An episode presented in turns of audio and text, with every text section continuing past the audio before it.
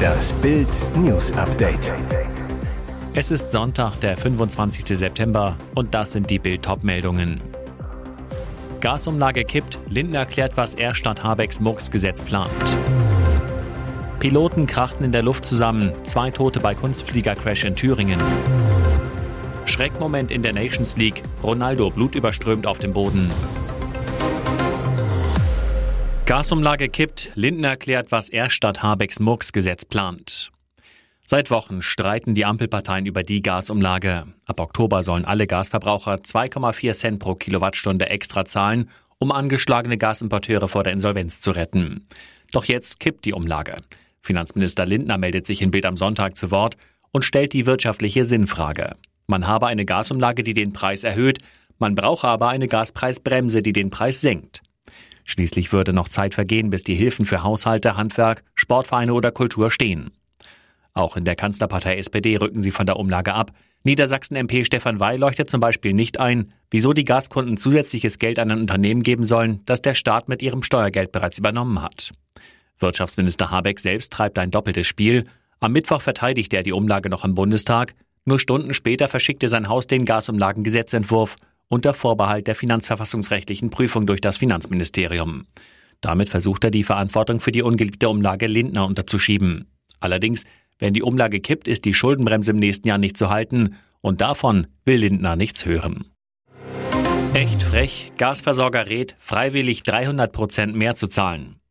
Kundenwut auf viele Gasversorger, heftige Preiserhöhungen, schwer verständliche Schreiben, freche Ratschläge. Bildleser Jens K. aus Niedersachsen bekam ein Schreiben seines Grundversorgers EWE. E.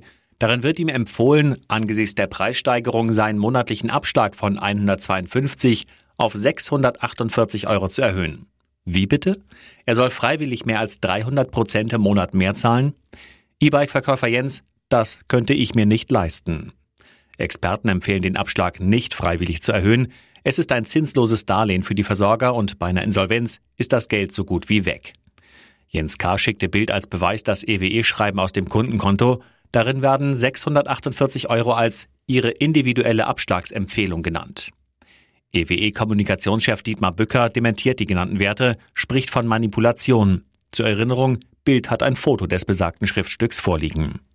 Bild meint, abenteuerlich, wie sich EWE rausredet. Zuletzt musste der Grundversorger eingestehen, fehlerhafte Kündigungen versandt zu haben. Jetzt der nächste EWE-Bock? Kunde Jens K. Danke, dass Bild Licht ins Dunkel gebracht hat. Es bleibt bei meinem bisherigen Abschlag. Da bin ich froh. Piloten krachten in der Luft zusammen. Zwei Tote bei Kunstfliegercrash in Thüringen. Der Acker, ein Trümmerfeld, aus den ausgebrannten Maschinen steigt Rauch auf. Horrorunfall in der Nähe von Gera in Thüringen. In der Luft sind zwei Kunstflieger zusammengekracht und abgestürzt. Beide Piloten kamen laut Feuerwehr bei dem Crash ums Leben. Das Unglück hatte sich in der Nähe des Flugplatzes Leumnitz ereignet. Dort seien die beiden Flugzeuge am frühen Abend in der Luft kollidiert, so ein Feuerwehrsprecher. Die Flugzeuge sind über freier Fläche abgestürzt. Weitere Tote oder Verletzte hat es nicht gegeben. Polizei und Feuerwehr waren mit einem Großaufgebot im Einsatz, teilte die Landespolizeiinspektion Gera mit. Das Gelände rund um den Unglücksort haben die Beamten weiträumig abgesperrt. Die genauen Umstände des Unfallhergangs sind Gegenstand der sofort eingeleiteten kriminalpolizeilichen Ermittlungen, heißt es in einer Mitteilung der Polizei. Spezialisten der Bundesanstalt für Flugunfalluntersuchung sollen der Absturzursache nun auf den Grund gehen.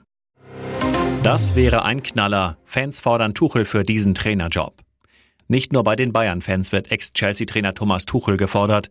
In einer wohl noch größeren Krise als die Bayern befindet sich aktuell die englische Nationalmannschaft. Das Team von Trainer Gareth Southgate ist nach dem 0 zu 1 gegen Italien in die Nations League B abgestiegen. Und wie die britische Daily Mail berichtet, wollen jetzt viele Fans des Nationalteams einen neuen Trainer. Immer wieder wird dabei Tuchel genannt. England blieb in den letzten fünf Länderspielen sieglos. Vor dem 0 zu 1 bei Italien verlor die Auswahl hochpeinlich mit 0 zu 4 gegen Ungarn, schaffte gegen Italien und Deutschland nur unentschieden. Zu viele schlechte Ergebnisse für den Geschmack zahlreicher Fans. Auf Twitter wurde vehement die Entlassung von Southgate gefordert und immer wieder Tuchel ins Spiel gebracht. Schreckmoment in der Nations League. Ronaldo blutüberströmt auf dem Boden. Was für eine Schrecksekunde im Nations League-Spiel zwischen Tschechien und Portugal. Cristiano Ronaldo blutete heftig im Gesicht. Was war passiert? Der fünfmalige Ballon d'Or-Gewinner wird bei einer Faustabwehr des tschechischen Torwarts heftig mit dem Arm im Gesicht getroffen. Danach liegt der Weltstar blutend am Boden, muss behandelt werden.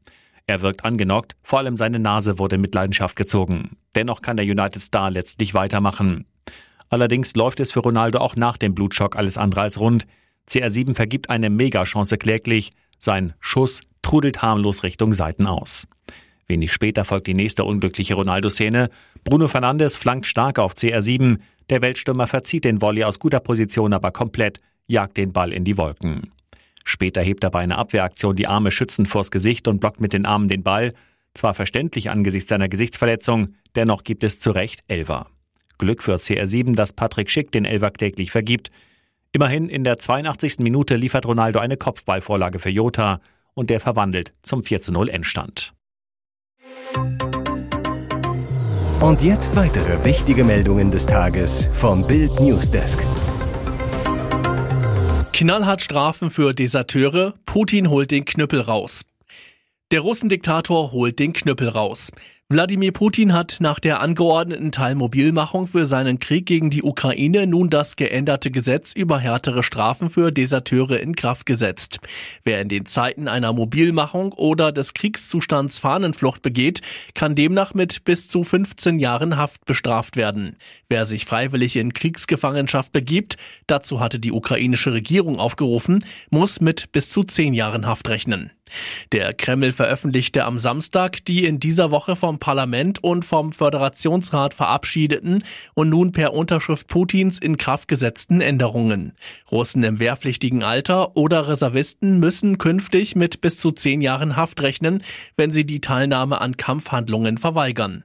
Die Änderungen des Strafrechts sehen außerdem vor, dass Befehlsverweigerung künftig ebenfalls mit bis zu zehn Jahren Haft geahndet werden kann. Zudem wurden die Haftstrafen für Plünderungen erhöht. Händeschütteln bei den ölreichen Saudis. Scholz beim Blutscheich. Unsere Regierung auf Energiesuche. Die nächste Reise führt unseren Kanzler in die Golfstaaten. Offiziell geht es gar nicht um Öl, sondern angeblich um grünen Wasserstoff.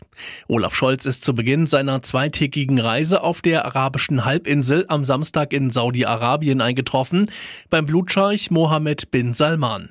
Scholz, begleitet von einer hochrangigen Wirtschaftsdelegation, wurde am Flughafen von Jeddah am Roten Meer vom Gouverneur der Region, Prinz Khalid bin Faisal al-Saud, begrüßt. Im Anschluss empfing der saudi-arabische Kronprinz Mohammed bin Salman den Kanzler zu Gesprächen mit den Spitzen des Königshauses im Al-Salam-Palast. Im Laufe des Tages wird Scholz unter anderem mit einer Gruppe saudi-arabischer Frauen zusammentreffen, bevor er am Abend weiter in die Vereinigten Arabischen Emirate und am Sonntag nach Katar fliegt.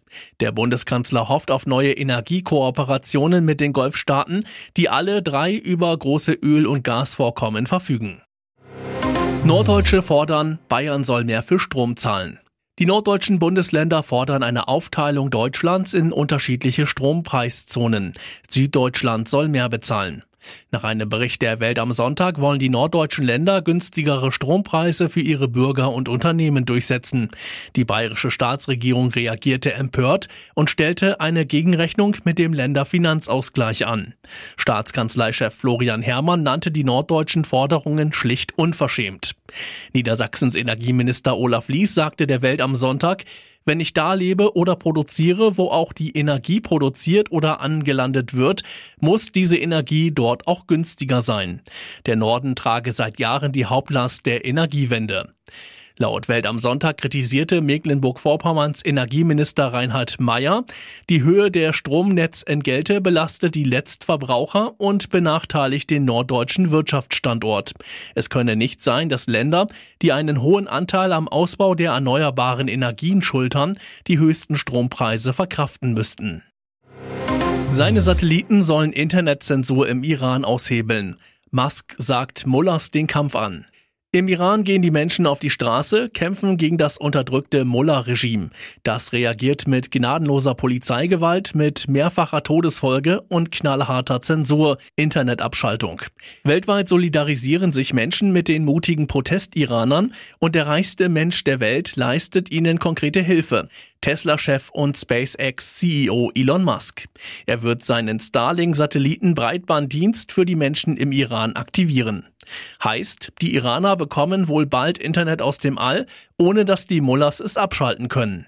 So jedenfalls der Plan. Ob Musk eine Sondergenehmigung braucht, ist noch unklar. Angekündigt hat Musk seine Iran-Initiative, wo sonst auf Twitter mit den bloßen Worten Starlink wird aktiviert.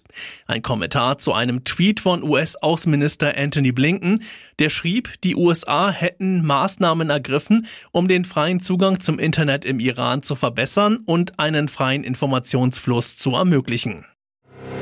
Halbzeitwochenende, Wiesen zieht viele Touristen an. Halbzeit auf der Wiesen. Bis jetzt sind weniger Gäste da, Gedränge gibt's kaum. Überraschung, Touristen aus dem Ausland sind stark vertreten.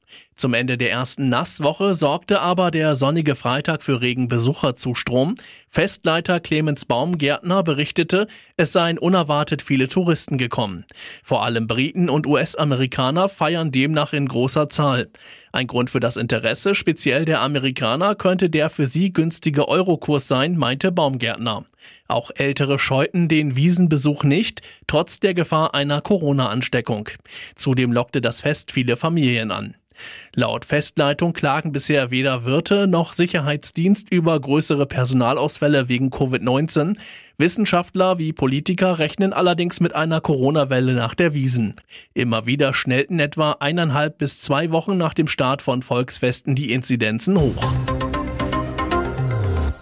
Weitere spannende Nachrichten, Interviews, Live-Schalten und Hintergründe hört ihr mit Bild TV Audio. Unser Fernsehsignal gibt es als Stream zum Hören über TuneIn und die TuneIn-App auf mehr als 200 Plattformen, Smart Speakern und vernetzten Geräten.